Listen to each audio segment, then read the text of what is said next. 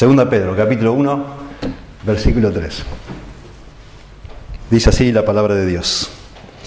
Como todas las cosas que pertenecen a la vida y a la piedad, nos han sido dadas por su divino poder, mediante el conocimiento de aquel que nos llamó por su gloria y excelencia, por medio de las cuales nos ha dado preciosas y grandísimas promesas, para que por ellas llegases a ser participantes de la naturaleza divina, habiendo huido de la corrupción que hay en el mundo a causa de la concupiscencia.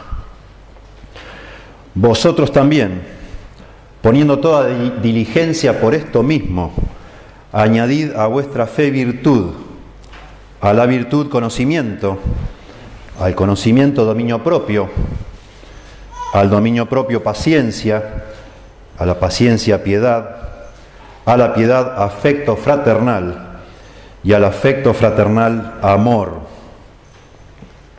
Porque si estas cosas están en vosotros y abundan, no os dejarán estar ociosos ni sin fruto en cuanto al conocimiento de nuestro Señor Jesucristo. Pero el que no tiene estas cosas, tiene la vista muy corta, es ciego, habiendo olvidado la purificación de sus antiguos pecados.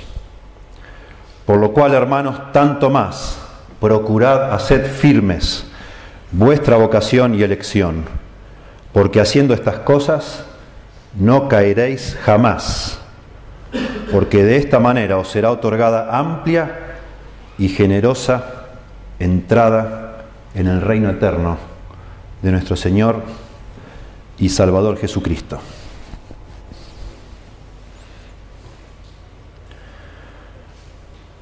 Hay un elemento en la vida cristiana que es muy, muy importante para todos nosotros, para cualquier cristiano, que es lo que se suele llamar la seguridad de la salvación o la certeza de la salvación. Y esto no tiene tanto que ver con si la salvación que Dios promete es segura o no es segura, sino tiene más que ver con nuestro punto de vista de esa salvación. Si nosotros estamos seguros de tener esa salvación o de no tenerla. Los que creemos que la Biblia es palabra de Dios y la tomamos en serio, entendemos que lo que Dios hace lo hace de una manera perfecta, lo hace bien, que cuando Dios salva a una persona es imposible que esa persona se pierda. Leímos recién uno de los pasajes principales que nos dan esa confianza, esa promesa, cuando dice, mis ovejas oyen mi voz y yo las conozco, y ellas me siguen, y yo les doy vida eterna, y no perecerán jamás, ni nadie las arrebatará de mi mano, habla Jesús. Y después dice, mi Padre que me las dio es mayor que todos, y nadie las puede arrebatar de la mano de mi Padre. Y eso es una certeza absoluta lo que está diciendo. Nadie jamás, si es una oveja del Señor Jesús, se puede perder el Señor nos asegura eso. Él es mayor que todos, nadie las puede arrebatar de la mano de mi Padre. Así que si usted es una oveja, y eso por supuesto es una metáfora, para referirse a un verdadero creyente, usted tiene una salvación segura, que no se puede perder. Pero el problema no está ahí, en por qué a veces dudamos de la salvación. La duda es, ¿seré o no seré una oveja? Esa es la duda. No si una vez que lo soy, Dios me va a poder salvar para siempre o si yo la voy a perder. Está claro que si Dios un día te salvó a vos, a usted o a mí, nadie va a hacer jamás que nos podamos perder. Sería inconcebible, sería Dios sería débil, sería incapaz de vigilar algo, de cuidar que algo se le escape, cosa imposible. Lo que nos hace dudar no es que las promesas de Dios no sean seguras, no sean ciertas, sino que nosotros sabemos que nosotros no somos firmes, que no somos constantes, que no siempre logramos completar lo que nos proponemos. De hecho, casi nunca logramos este, ser consistentes en lo que pensamos hacer, y cuanto más con el tema de la salvación. Y entonces dudamos. Y sobre todo cuando vemos nuestra flojera, cuando miramos nuestra inconstancia, cuando estamos de pronto enredados en algún vicio, en algún pecado que no podemos largar, y parece que el poder de Dios no está con nosotros, y parece que, somos demasiado débiles.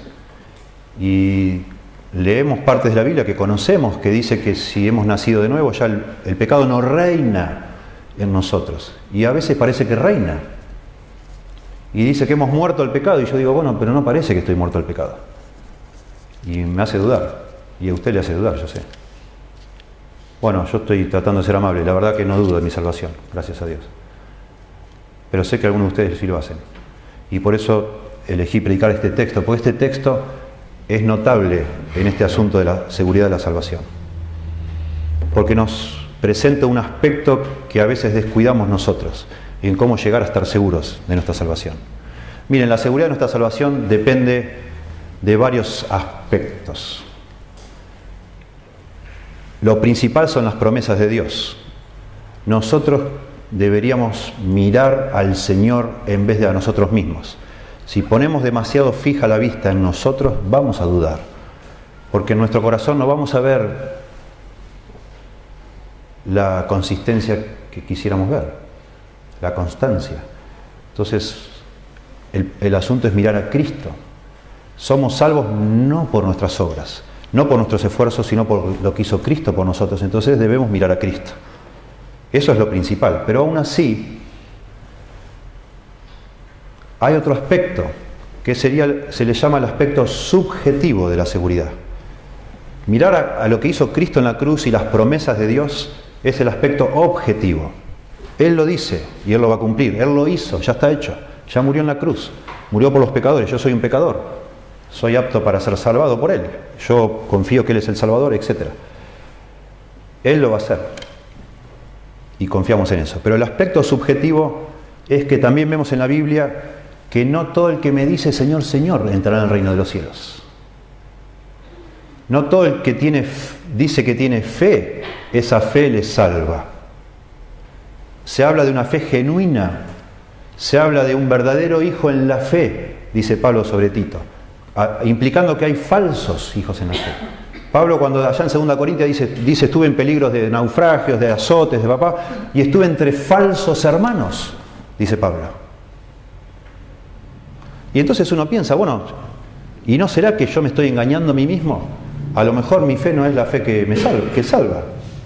Porque hay gente claramente que en aquel día muchos me dirán, Señor, Señor, en tu nombre hicimos milagros, en tu nombre echamos fuera demonios, y yo os diré, apartados de mí, Nunca os conocí.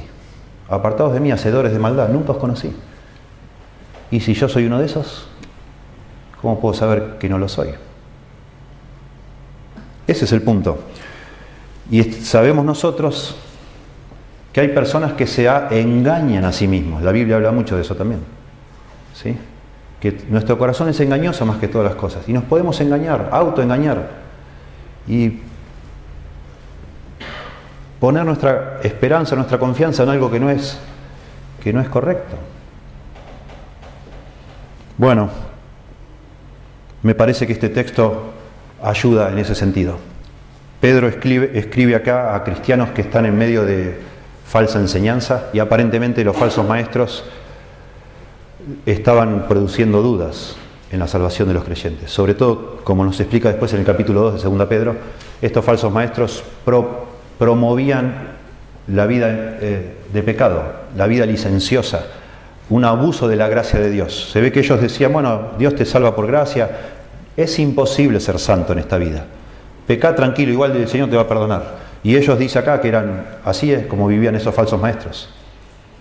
Vivían una vida licenciosa, chapoteando en el pecado, lo más campantes. Y Pedro sabe, como apóstol, que cualquier creyente que cae en esa falsa enseñanza o en esa trampa, cualquiera de nosotros que deja de procurar vivir una vida santa, una de las primeras consecuencias de eso es que va a dudar de su salvación. Vamos a dudar de nuestra salvación. Si usted mira su vida, mira, mira los frutos de su vida y no ve frutos espirituales, usted va a pensar que usted no es creyente. Obvio, usted está viviendo, usted Confía que un día hizo una oración, tomó una decisión, pasó al frente o hizo tal o cual cosa, que le aseguró a alguien que usted era salvo, pero usted mira su vida y usted solo ve pecado en su vida. Y usted ve hábitos mundanos. Y usted mira su vida y se da cuenta que no es muy diferente a la de un no creyente. Y la gente que lo conoce a usted ni sabe que usted es creyente. Y si lo supiera se sorprendería y decía, ah, vos también, ah, wow, no pensé, no parece. ¿eh? Bueno, cuando uno vive así, lógico que no va a pensar que es salvo, va a dudar uno, va a dudar uno de su salvación. Y Pedro les escribe a estas personas, en ese contexto donde se estaba promoviendo vivir como a uno se le antoja, darle rienda suelta a los deseos de uno, a los placeres, y les quiere dar seguridad en el capítulo 1. Después, en el capítulo 2, ataca a esta falsa enseñanza, a los falsos maestros. Pero en el capítulo 1 quiere meter el dedo en cómo un creyente puede tener seguridad de su salvación. Y ya hemos analizado los primeros dos versículos, del versículo 3 y 4 de todo este párrafo, pero solo lo repaso y nos metemos después en, en versículos 5 al 11.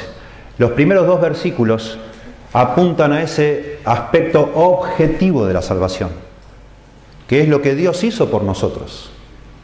Y Pedro les dice, como todas las cosas que pertenecen a la vida y a la piedad os han sido dadas por su divino poder.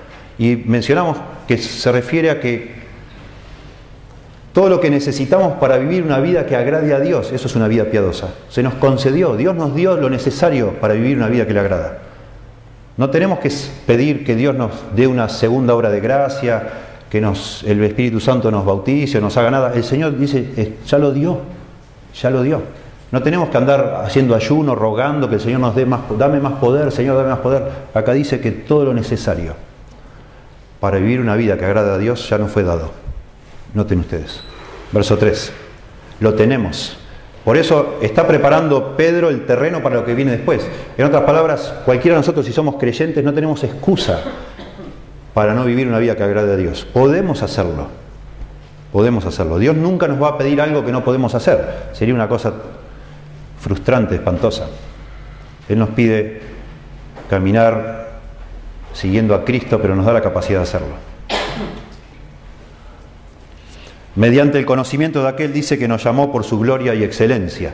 No solo se nos ha dado poder para vivir una vida cristiana, sino acá habla de que la persona de Cristo nos ha, un día nos ha impactado, nos ha llamado Dios a seguirle por medio de la persona de Cristo, y ya lo hemos mencionado la semana pasada, por su carácter excelente, glorioso, excelente, su virtud moral. Nos ha asombrado Cristo. Y para nosotros, por la gracia de Dios, Cristo es precioso y queremos seguirle a Cristo. Y podemos seguirle porque Él nos ha dado todo lo necesario para vivir una vida piadosa. Y después dice, por medio de las cuales, verso 4, la gloria y excelencia de Cristo, por medio de su gloria y excelencia, nos ha dado preciosas y grandísimas promesas, para que por ellas llegases a ser participantes de la naturaleza divina, habiendo huido de la corrupción que hay en el mundo a causa de la concupiscencia. Y acá está hablando Pedro otra vez algo que ya sucedió, no algo que algún día tenemos que tratar que suceda en nuestra vida. Dios nos ha dado preciosas y grandísimas promesas y se refiere a las promesas de la salvación, algo objetivo. Dios promete salvar a los creyentes. Y no solo eso, promete que en esa salvación está incluido nacer de nuevo, tener un nuevo corazón, tener una naturaleza divina ser hijos de Dios. Por eso dice ser participantes de la naturaleza divina. Se nos ha hecho ser partes de la familia de Dios, ser hijos de Dios, de tal manera que ahora nuestra vida pueden reflejar características de nuestro Padre, que está en el cielo, que es Dios. Los creyentes vivimos como hijos de Dios, eso está diciendo Pedro. Y por eso dice, habiendo escapado de la corrupción que hay en el mundo a causa de las concupiscencias. Eso es algo que Dios ha hecho. Noten ustedes versos 3 y 4, no se le pide a los creyentes que hagan nada. Les está recordando lo que ya Dios hizo por ellos. Dios ya hizo eso. Y ahora sí, verso 5, hasta el verso 11, se, le va a pedir a los creyentes que actúen sobre el, el aspecto subjetivo de la salvación, con un ojo puesto en lo que Dios ha hecho. ¿Sí? Y ahí nos vamos a meter. Miren, Interesante, alguien ha dicho una vez que la experiencia cristiana no debe ser un espasmo inicial, un espasmo inicial, seguido por una inercia crónica. La experiencia cristiana no debería ser un espasmo inicial seguido por una inercia crónica. Si un día Dios ha venido a vivir a tu corazón, si se te ha dado todo lo que pertenece a la vida y a la piedad, todo lo necesario para ser una persona que agrada a Dios, si te ha impactado la persona de Cristo, te ha llamado por su gloria y excelencia, si Dios te ha dado preciosas y grandísimas promesas para que llegases a ser partícipe de la naturaleza divina, sos un hijo de Dios o una hija de Dios, entonces tenés que crecer, es lo que va a decir acá Pedro. Tenés que crecer. Un cristiano crece, no se queda ahí, donde Dios lo dejó. Va a cambiar su vida, tiene que pasar algo. Y puse yo acá, y esto es lo principal, yo creo que enseña este pasaje, la certeza de la salvación en un cristiano, la certeza, la, seguridad de que yo soy salvo, yo soy uno de esos ovejas, soy un hijo de Dios, es directamente proporcional a los esfuerzos que haga para crecer. La certeza de la salvación en un cristiano es directamente proporcional a los esfuerzos que ese cristiano haga para crecer, para no quedarse ahí donde Dios, conforme con todo lo que Dios hizo. Y vamos a ver cinco aspectos de esto, de este esfuerzo que tenemos que hacer. Tenemos que hacer algo nosotros. Después que Dios ya hizo todo lo que hizo, versos 3 y 4, que se dice acá, después estos, estos verbos indicativos, porque son verbos que solo nos describen una realidad, Dios ya lo hizo. Ahora se nos habla con imperativos, basados en esos indicativos. Y estos imperativos hablan de hacer un gran esfuerzo por hacer algo con nuestra vida, con la vida esa que Dios nos está regalando o que ya nos ha regalado.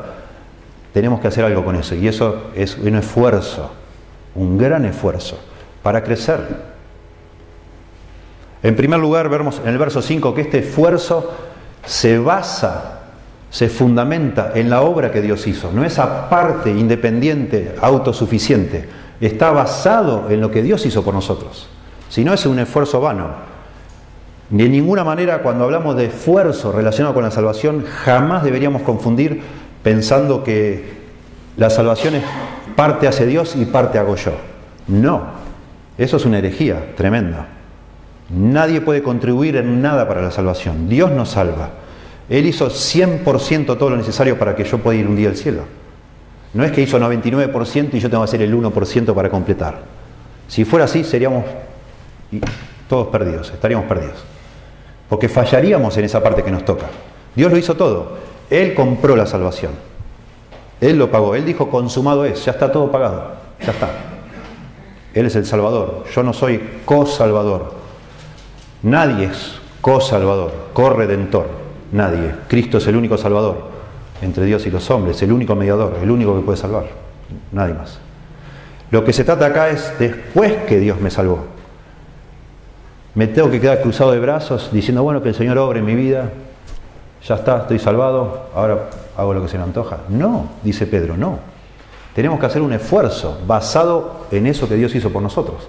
Por eso dice el verso 5, vosotros también, vosotros somos los creyentes, poniendo toda diligencia.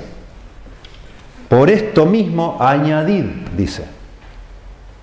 Por esto mismo es por todo lo que acabo de decir, el verso 3 y 4, por todo lo que Dios ya hizo por mí y por usted, ponemos esfuerzo.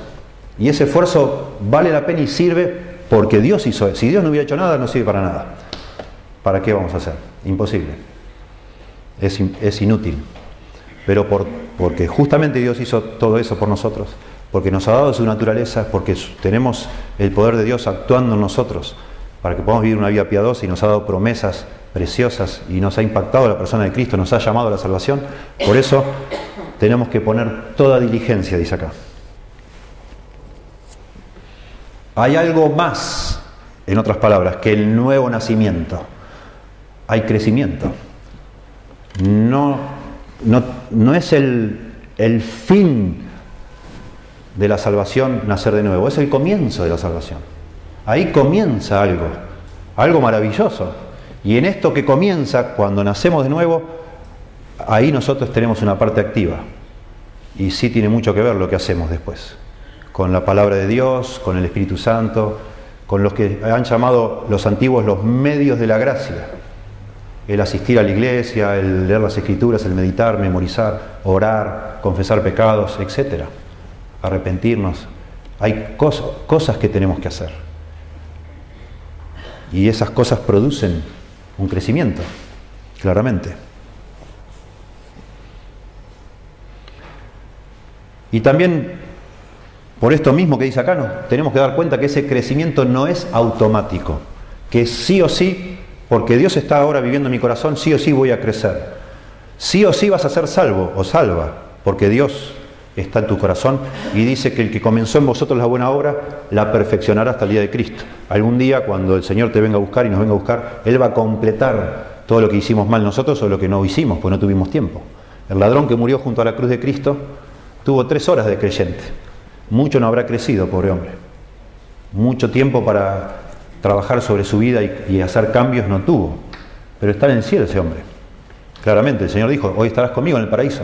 Él completó, el Señor completó todo lo que él, obviamente en tres horas no pudo hacer. Aunque hizo algo, ustedes saben, confesó a Cristo. El único, que, el único en toda esa escena tremenda que confesó a Cristo fue el ladrón en la cruz. Precioso. Pero el Señor completó, claramente. Y el Señor va a completar, eso es seguro. Pero eso no significa que automáticamente nosotros, porque el Señor está en mi corazón, Él va a hacer.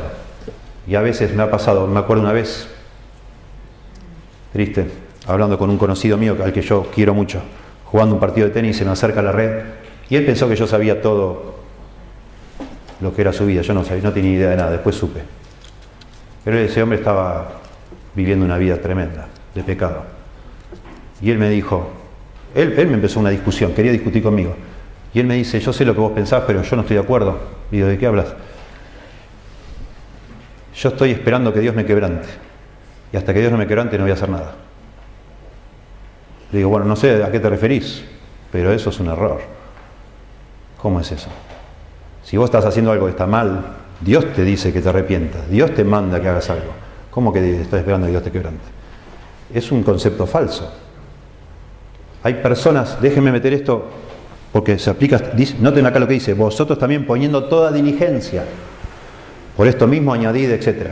Hay personas que creen que el secreto para vivir una vida cristiana es cada tanto pasar al frente y consagrar su vida al Señor. Y darle al Señor, Señor, te lo entrego, te entrego todo esto para que tú obres, que hagas algo. ¿Y dónde metemos esto? Este esfuerzo, esta diligencia. Eso es una engaña pichanga, como decimos en Argentina. Es falso, es como la pulserita de cobre que te va a hacer adelgazar o el arito magnético que no sé qué te va a hacer. No existe eso. Por supuesto que Dios tendría poder, para si vos pasás al frente y le entregás tu vida al Señor, que Él haga, cambie todo y arregle todo. Por supuesto, pero Él nos dice en la Biblia que no es la forma en que lo quiere hacer. No es así. Eso es misticismo. Es una excusa para no hacer nada. O para echarle la culpa en última instancia a Dios.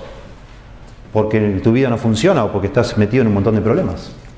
Y cuando ya no aguantas más con la culpa, vas, a una campaña de, de avivamiento, así le llaman en algunos círculos, una campaña de avivamiento para pasar y decirle a Dios, te entrego Señor todo, todos mis pecados, todas las cosas que estoy haciendo. Y a la semana siguiente seguís, volvés a la carga con, con tus andadas, ¿no? Y esperás a la nueva campaña y así. Eso no es. Lamentablemente, otra vez, y no estoy acá, estamos procurando edificar a los que están escuchando. No estoy acá para denunciar lo que hacen otros, pero para advertir que personas que están en esa creyendo que así es el secreto, están frustrados, están fracasando y de pronto dudan de su salvación. O no, o se están autoengañando pensando, ah, yo, yo estoy bien y no están bien. Esto está muy relacionado con lo que dice Pablo a los filipenses. Coincide la Biblia, obviamente, porque tiene un solo autor que es el Espíritu Santo. Ocupados en vuestra salvación con temor y temblor, dice Pablo, Filipenses 2.13 porque Dios es el que produce en vosotros así el querer como el hacer por su buena voluntad. De nuevo, porque Dios produce algo, lo que vimos acá, versos 3 y 4, entonces yo me ocupo con temor y temblor, me esfuerzo, no para completar lo que Dios ha hecho, sino porque Dios está haciendo eso, yo entonces ahora tiene sentido que me esfuerce. Y lo hago. Dice acá, verso 5 de nuevo, antes de pasar al siguiente Punto. Vosotros también poniendo toda diligencia, por esto mismo, por todo lo que hace Dios, añadid.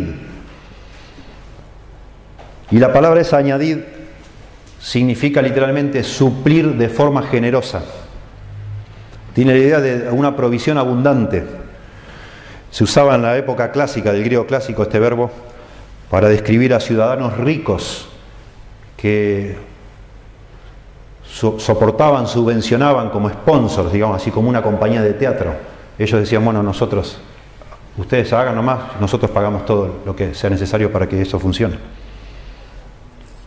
Personas que financiaban algo, personas que equipaban, por ejemplo, una nave de guerra, añadían, digamos así, todo lo necesario para que eso vaya adelante. De nuevo, no es algo automático. Tenemos que hacer algo nosotros, generosamente, abundantemente, proveer, diríamos, traduciéndolo esto a una forma más, como hablamos nosotros, deberíamos hacer que nuestro esfuerzo acompañe a todo lo que Dios ya ha hecho en nuestra vida. Ese es el punto.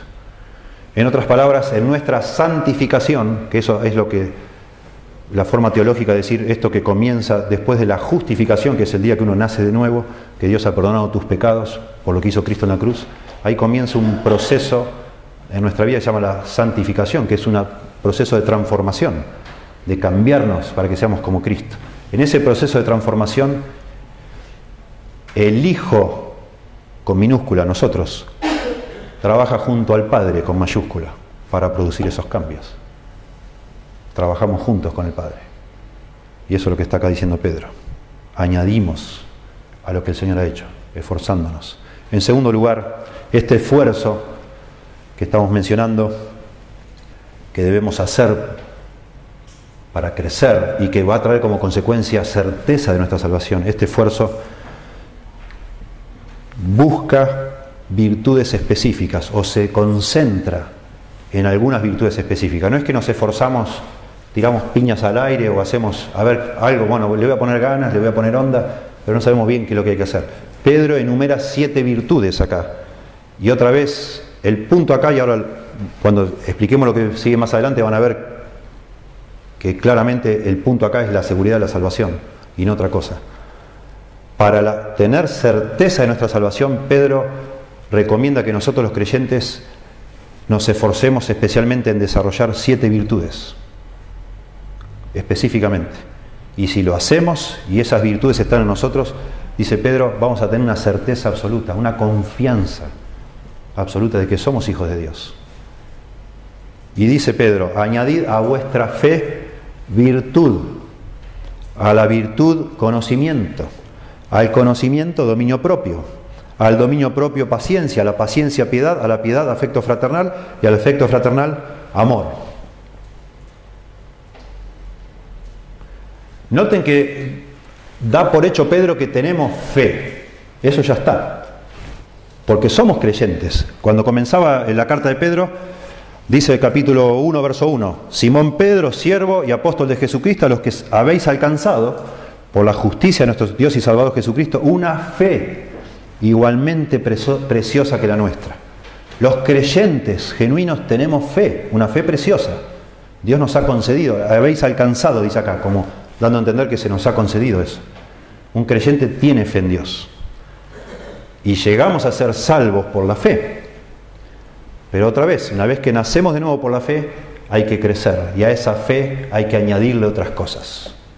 Con la fe sola no nos podemos quedar. No debemos quedarnos solo con la fe. Y esta lista es bien interesante, porque no es una lista común y corriente. En la Biblia hay muchas listas de virtudes y también hay listas de vicios o pecados. Pero esta no es una lista común y corriente, ustedes lo pueden ver. No es como añadir cuentas en un collar, digamos así. No es lo que está diciendo acá. No son tampoco etapas en un desarrollo. Lo que está diciendo es como que cada virtud que desarrollamos ayuda a que aparezca la siguiente y a su vez esa ayuda a que aparezca otra y a otra y otra, como un efecto dominó, digamos así, cuando todos sabemos, ¿sí? Como esos telescopios que se va, uno va dentro de otro y vas abriendo, como que una cosa lleva a la otra. Eso es lo que está diciendo acá. Y son formas particulares en la antigüedad de expresar algo. Este tipo de listas se llamaban sorites, en griego, sorites. A veces le han llamado clímax o gradatio, como una graduación de cosas.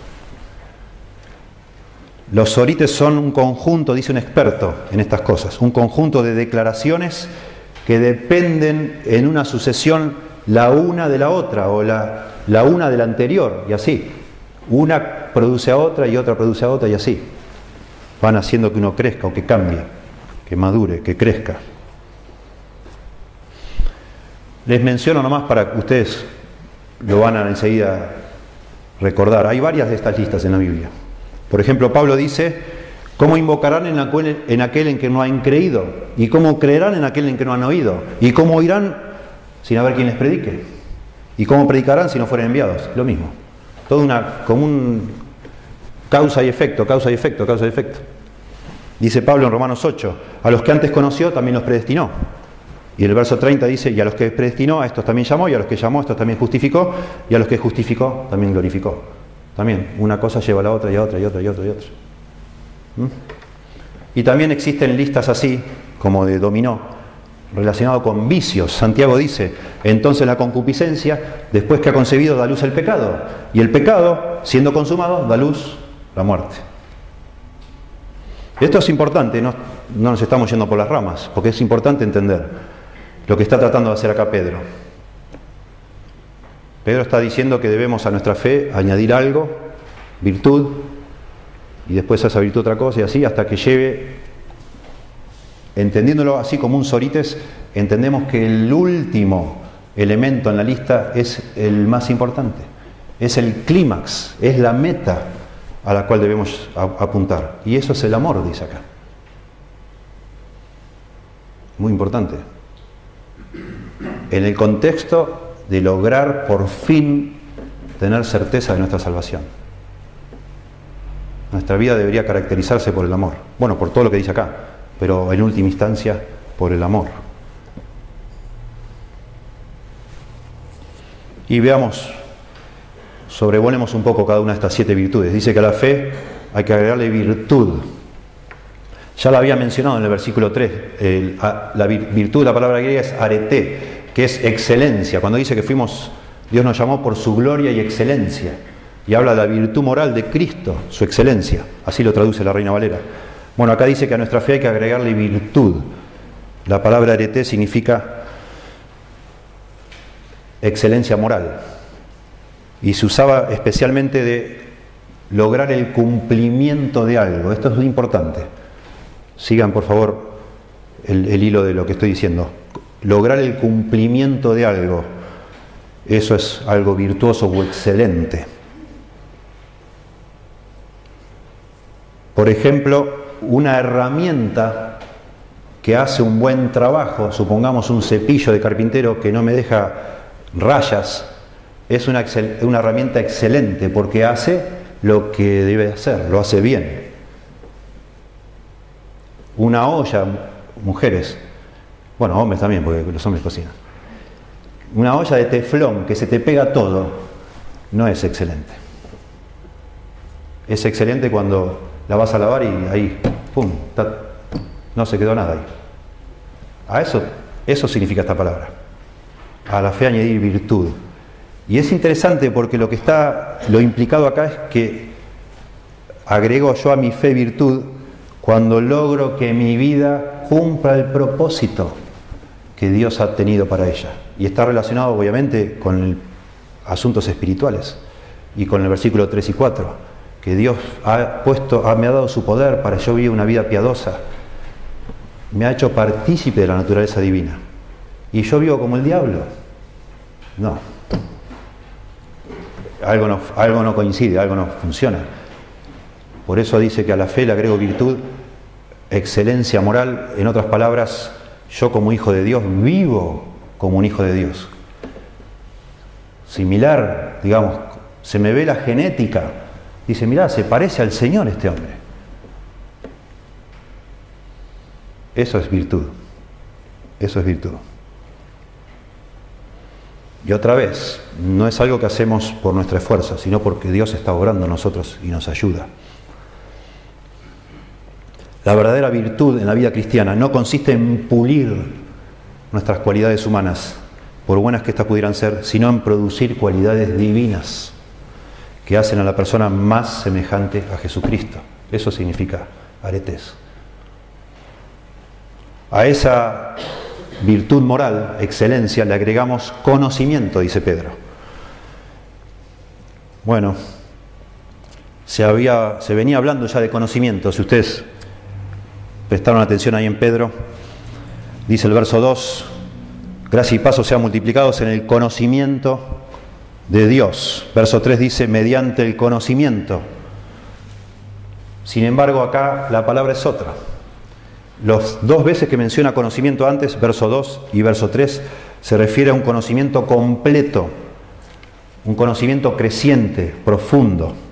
Sin embargo, acá la palabra, la anterior es epiginosis, acá es gnosis nada más. Se refiere a un conocimiento práctico, a discernimiento, un conocimiento práctico de la vida. Es a la capacidad de manejar la vida con éxito, similar a los conceptos que tenemos en el libro de Proverbios. Lo que está diciendo Pedro es que nosotros como creyentes debemos aprender a vivir en, en la vida de todos los días.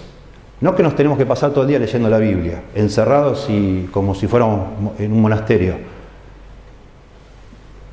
No vas a tener seguridad de salvación así. No.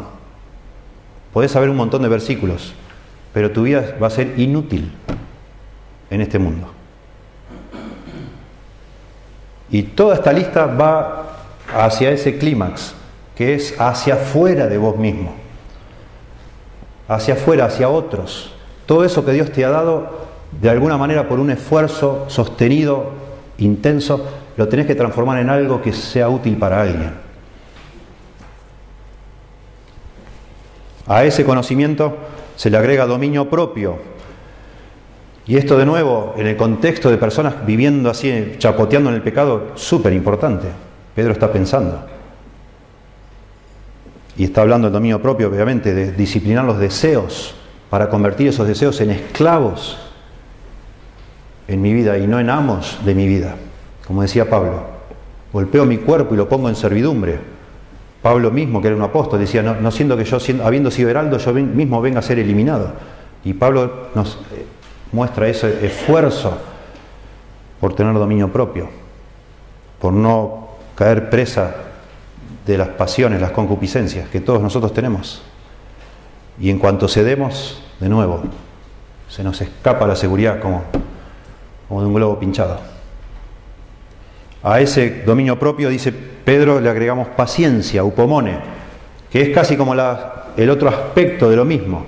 Así como el dominio propio me ayuda a manejar los placeres de este mundo, la paciencia me ayuda a manejar los problemas, las presiones de este mundo.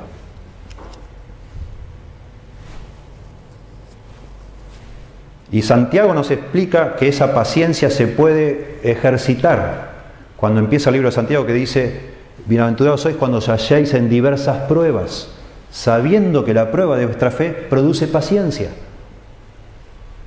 Mas tenga la paciencia su obra completa, recuerden ustedes. Y Dios nos manda pruebas y dificultades y un compañero de trabajo insoportable y una situación complicada y un, un accidente inesperado y un gasto que no teníamos planeado, etcétera para producir paciencia en nuestra vida. Y Dios está orando, y nos, pero nosotros nos esforzamos. De nuevo. Y a la paciencia, dice, le agregamos piedad. Ya lo había mencionado, todas las cosas que pertenecen a la vida y a la piedad. Y habíamos dicho la palabra piedad, Eusebeia, de donde sale nuestro nombre Eusebio. Tiene que ver con reverencia a Dios. Una persona que respeta a Dios, que tiene temor de Dios. Es la cualidad de carácter que hace que una persona se distinga, que viva por encima de las minucias de la vida, de las pasiones y presiones que controlan la vida de otros. Que procure por esa piedad hacer la voluntad de Dios y al hacerla busca el bienestar de los demás. Ese es el concepto. Es una idea intensamente práctica la piedad. Otra vez, no es algo que se vive uno aislado, encerrado, recitando salmos todo el día, no para nada. Una persona piadosa es una persona que hace lo correcto porque eso es lo que corresponde hacer y porque es lo que Dios dice que hay que hacer. Y esa persona tiene temor de agradar a Dios, quiere agradar a Dios, quiere reverenciar a Dios como Dios merece. Y después dice entonces, y acá ya moviéndose de una manera clara a asuntos que tienen que ver con otros, a esa piedad le agregamos amor fraternal, dice. Y esto es hermoso, en la Biblia está lleno en cuanto al amor entre, entre nosotros, amor como amistoso, amor de hermanos. Y está lleno en el Nuevo Testamento de llamados a que nosotros nos amemos unos a otros con amor fraternal a nuestros hermanos y hermanas en Cristo. Y Juan, hablando de la seguridad de salvación, también dice que si alguna persona no ama a su hermano, no es de Dios, no ha nacido de nuevo. La evidencia, según Juan, una de las grandes evidencias de un verdadero creyente es que ama a otros. Porque Dios pone ese amor en el corazón nuestro y queremos amar a otros, no, no queremos guardarnos todo para nosotros. El Señor empieza como a, a movernos hacia afuera. Y a ese amor fraternal dice, finalmente, y esta es la meta, amor, que es el amor ágape. El anterior es Filadelfia, Filadelfios, de donde viene la palabra Filadelfia, amor fraternal. Filo es afecto y adelfos hermano, amor de hermanos. Pero ahora dice ágape, que es el amor sacrificial. No solo me encanta estar con vos, no solo me gusta ir de picnic, comer un asadito y pasar la bomba y conversar, sino que me esfuerzo por servirte a vos. Me sacrifico por otros. Eso es, según Pedro, la meta que va a producir en nosotros certeza de la salvación, crecimiento. Y esto es muy importante. Miren, hay personas que, por entender mal la Biblia, están tratando de encontrar seguridad de su salvación mirando a su corazón, haciendo introspección, tratando de encontrar algún pecadito y en cuanto lo encuentran, oh Señor, te pido perdón por este pecado también. Y al otro día piensan, no, pero soy tonto, ¿cómo hablé? ¿Por qué dije lo que dije? Y de nuevo, oh, perdón, perdón. Y van, te llaman, perdón, que te hablé, que te dije. Y todo el tiempo buscando un pecado que sacar y uno que sacar, con, con la ilusión de que el día que por fin vean su corazón limpio van a estar seguros. No. Aunque no parezca, detrás de eso hay un orgullo galopante. Porque esa es la definición de orgullo según la Biblia. Es pensar, mirar para vos, vos, vos, vos, vos. La vida no es yo, yo, yo, yo. La vida cristiana es así. Cuando por fin, con la ayuda de Dios, vamos madurando, la, la marca de que vos vas madurando cada vez más es que cada vez pensás menos en vos y pensás más en los demás. Más a más a otros, con el amor de Cristo. Eso es un cristiano maduro. Y vamos a ver ahora, más adelante, que eso produce certeza de la salvación. La certeza de la salvación, repito, en un cristiano es directamente proporcional a los esfuerzos que haga para crecer. En primer lugar, estos esfuerzos, verso 5, se basan en la obra de Dios en nuestra vida. En segundo lugar, estos esfuerzos se enfocan en ciertas virtudes, estas siete que bien mencionamos. En tercer lugar, estos esfuerzos producirán seguridad de salvación. Verso 8, porque si estas cosas están en vosotros y abundan, noten eso, y abundan, no os dejarán estar ociosos ni sin fruto en cuanto al conocimiento de nuestro Señor Jesucristo. Porque el que no tiene estas cosas, verso 9, tiene la vista muy corta, es ciego, habiendo olvidado la purificación de sus antiguos pecados. Bueno, el apóstol Pedro está usando figuras del lenguaje para hacernos hacer el punto, subrayar un punto, y es este, la certeza de, que somos hijos de Dios o la duda de que somos hijos de Dios, según lo que hagamos. Si abundan estas cosas, si nos ocupamos de esto y abundan en nuestra vida, tenemos fruto, es la idea. Hay fruto en nuestra vida. Veo, vemos mi corazón y veo mi vida, veo el resultado de vivir así y veo frutos espirituales. Bueno, dice que eso no me dejará y no te dejará vos estar ocioso. La palabra ocioso se puede traducir inútil. No nos dejará ser inútiles. Ni sin fruto en cuanto al conocimiento de nuestro Señor Jesucristo.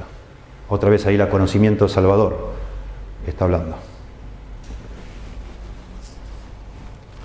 Si usted quiere eh, identificar un cristiano que no crece, que no está creciendo, lo identifica fácilmente por estas tres características que menciona acá Pedro. Es una persona ociosa, es una persona sin fruto y es una persona ciega o miope, es la palabra que usa acá, sin discernimiento, no entiende muchos. Hace años que está en una iglesia, está escuchando todo, pero la verdad sigue tomando decisiones espantosas, no, no, no, no lo que está bien, lo que está mal, no ha crecido. Las personas, los cristianos que no crecen, por lo general fracasan en todos los demás aspectos de la vida. Por supuesto.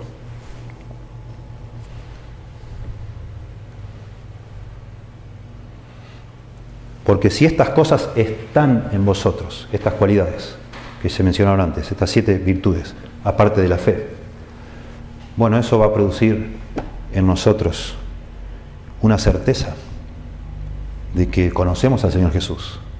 Y si esas cosas no están en nuestra vida, es, eh, vamos a andar como si fuéramos ciegos. Y es una, la, palabra se refiere a, miope, a una persona que, que, para ver tiene que esforzar los ojos, no ve nada.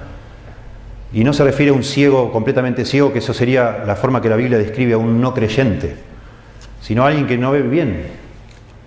Y por eso aclara, dice, tiene la vista muy corta, habiendo olvidado la purificación de sus antiguos pecados. Es como que pasó el tiempo y, y no está seguro si Dios le perdonó o no le perdonó sus pecados. No está seguro si algún día se convirtió, si es un creyente o no. No. ¿Qué sé yo? Y no sé, no, no creo, no, no estoy, no sé, la verdad, pastor, no tengo idea. ¿Qué sé yo? La persona no salva, dice la Biblia, 2 Corintios 4:4, el Dios de este siglo ha cegado el entendimiento de los incrédulos para que no le resplandezca la luz del Evangelio. Está ciega.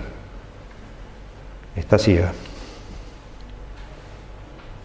Acá está hablando una persona que a lo mejor es un creyente, que un día se le abrieron los ojos, pero comenzó a perder la vista, por no cuidar la vista, por no hacer nada con, su vida, por comer cualquier cosa, usando la analogía de una vista real, ¿no? Persona que no, no, no, hace lo que debe hacer, no ha hecho, no ha colaborado con eso y está perdiendo la vista. Y se olvida de lo que Dios ha hecho por esa persona. Y este aspecto objetivo de la salvación no lo conoce, lo desconoce, lo, se confunde, no sabe bien cuáles son esas promesas maravillosas las grandes y maravillosas promesas de Dios, yo qué sé, ¿cuáles son? ¿Cuáles son? No sé. ¿En dónde está esto en la Biblia? Y no, ni idea.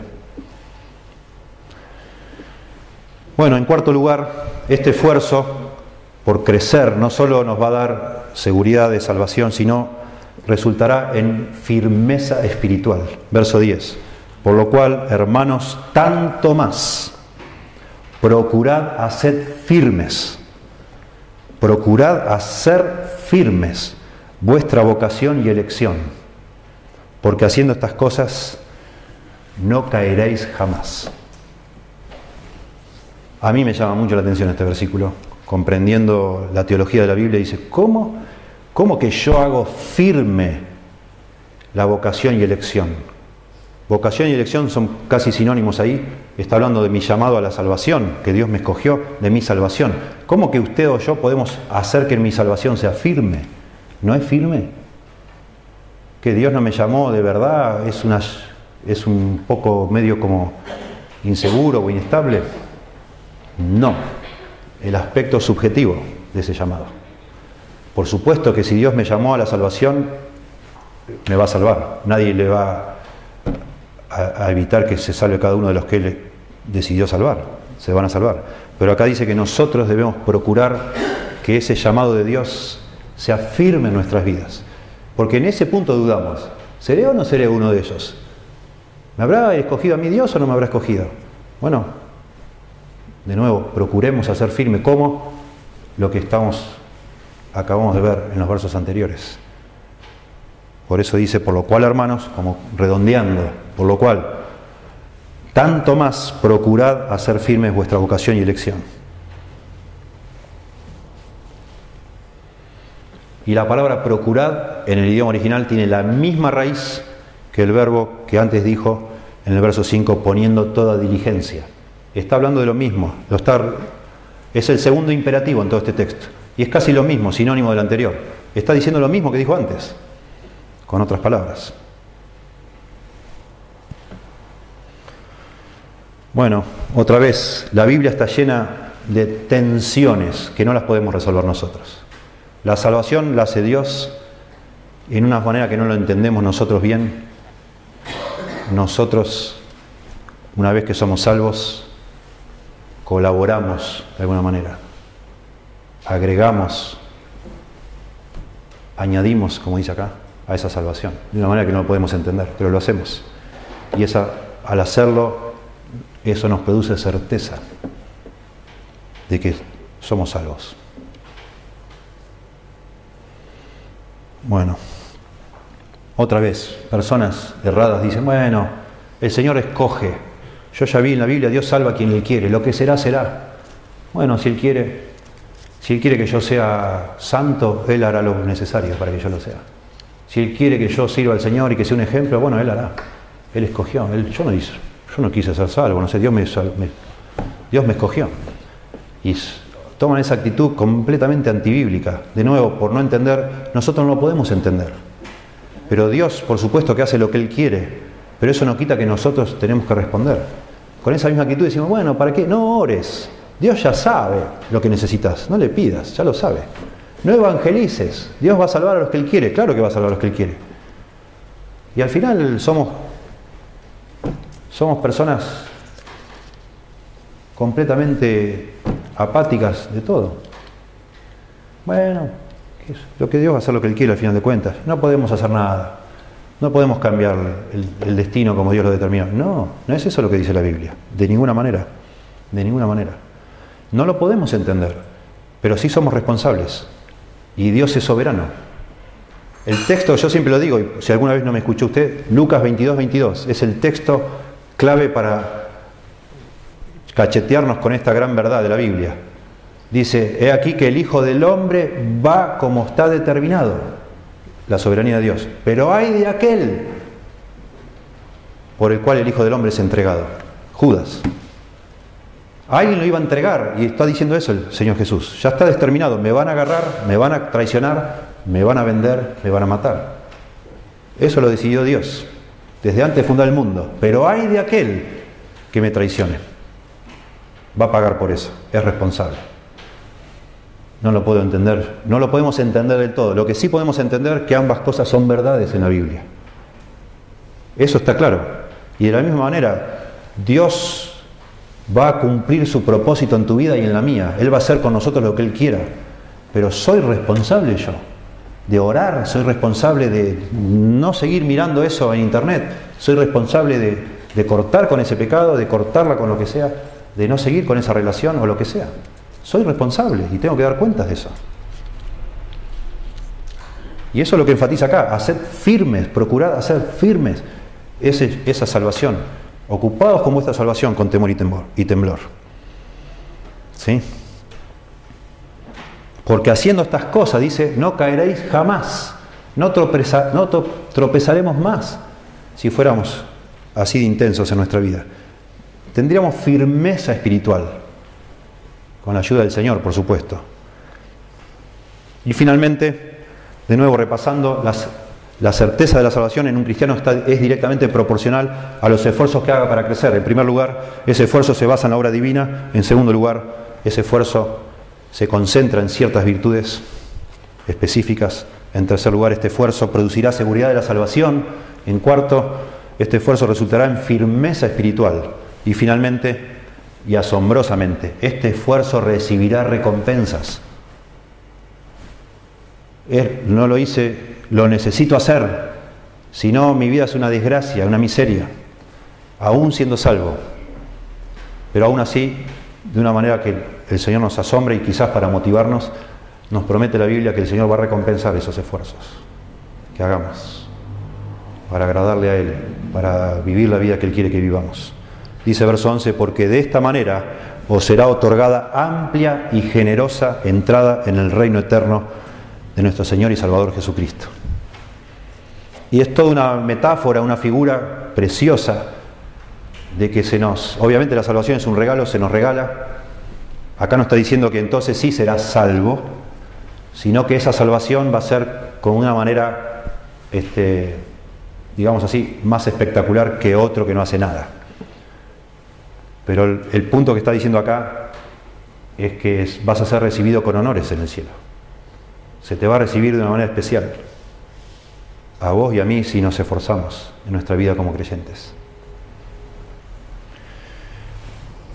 Y de nuevo la palabra similar a la que habíamos visto en el verso 5, la palabra añadir, ¿se acuerdan? De nuevo, no sé por qué hace esto Pedro, pero lo hace. Se refiere a estas personas que pagaban para que una obra de teatro se pusiera, se pudiera llevar a cabo o una nave estuviera bien equipada. Lo que está diciendo es que se va a costear los gastos de nuestra salvación o de, no sé, de nuestro recibimiento en el cielo. se nos va a otorgar ahora. No es que nosotros ahora hacemos, sino Dios se nos va, nos va a otorgar una recepción en el cielo, amplia y generosa. En contraposición, si ustedes recuerdan ya 1 Corintios 3, la persona que dice, será salvo aunque así como por fuego, dice. Una expresión también como diciendo raspando. Y está hablando de un creyente que no hace nada. Digamos, fue salvo porque fue salvo porque confió en Cristo, pero no agregó absolutamente nada a esa fe. Ese dice va a ser salvo raspando se va a salvar porque el Señor lo salvó. Pero acá está hablando de exactamente lo opuesto. La persona que va, va a ser salva y recibida de una manera generosa en el cielo, amplia y generosa. Bueno, eso coincide con otras partes de la Biblia y lo dejamos ahí, ya terminando, pero es una motivación, sin duda. Pedro quiere motivar a los creyentes, a los que les escribe, para que no solo no sean engañados, sino que hagan lo que deben hacer. Y yo sinceramente elijo predicar de esto. Los últimos viajes que he hecho me pedían personas, consejería jóvenes sobre todo, por dudar de su salvación. Y me dejó pensando, y yo le decía a mi señora, no, qué tremendo, qué asombroso, ya no es una coincidencia. ¿Cuántas personas están dudando de su salvación en las iglesias? Y parte por este error, este error de mirar demasiado para uno mismo, de, estar todo el tiempo examinándonos. por favor, deja de pensar tanto en vos mismo.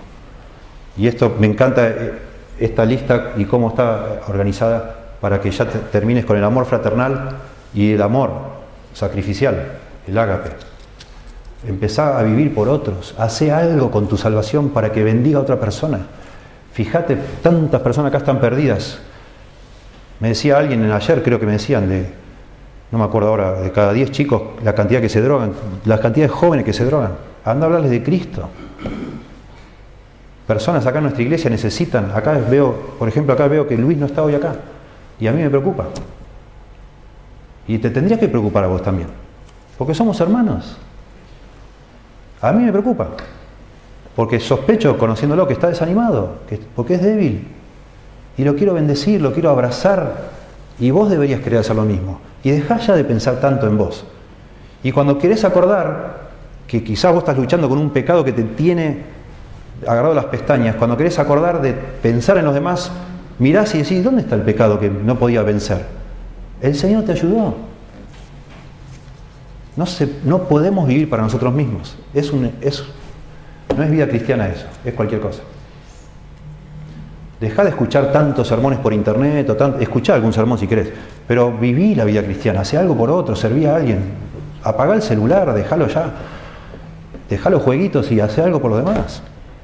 Y vas a ver cómo el Señor em, te va a dar firmeza espiritual, seguridad, certeza de la salvación y te espera una recompensa en el cielo, ni hablar.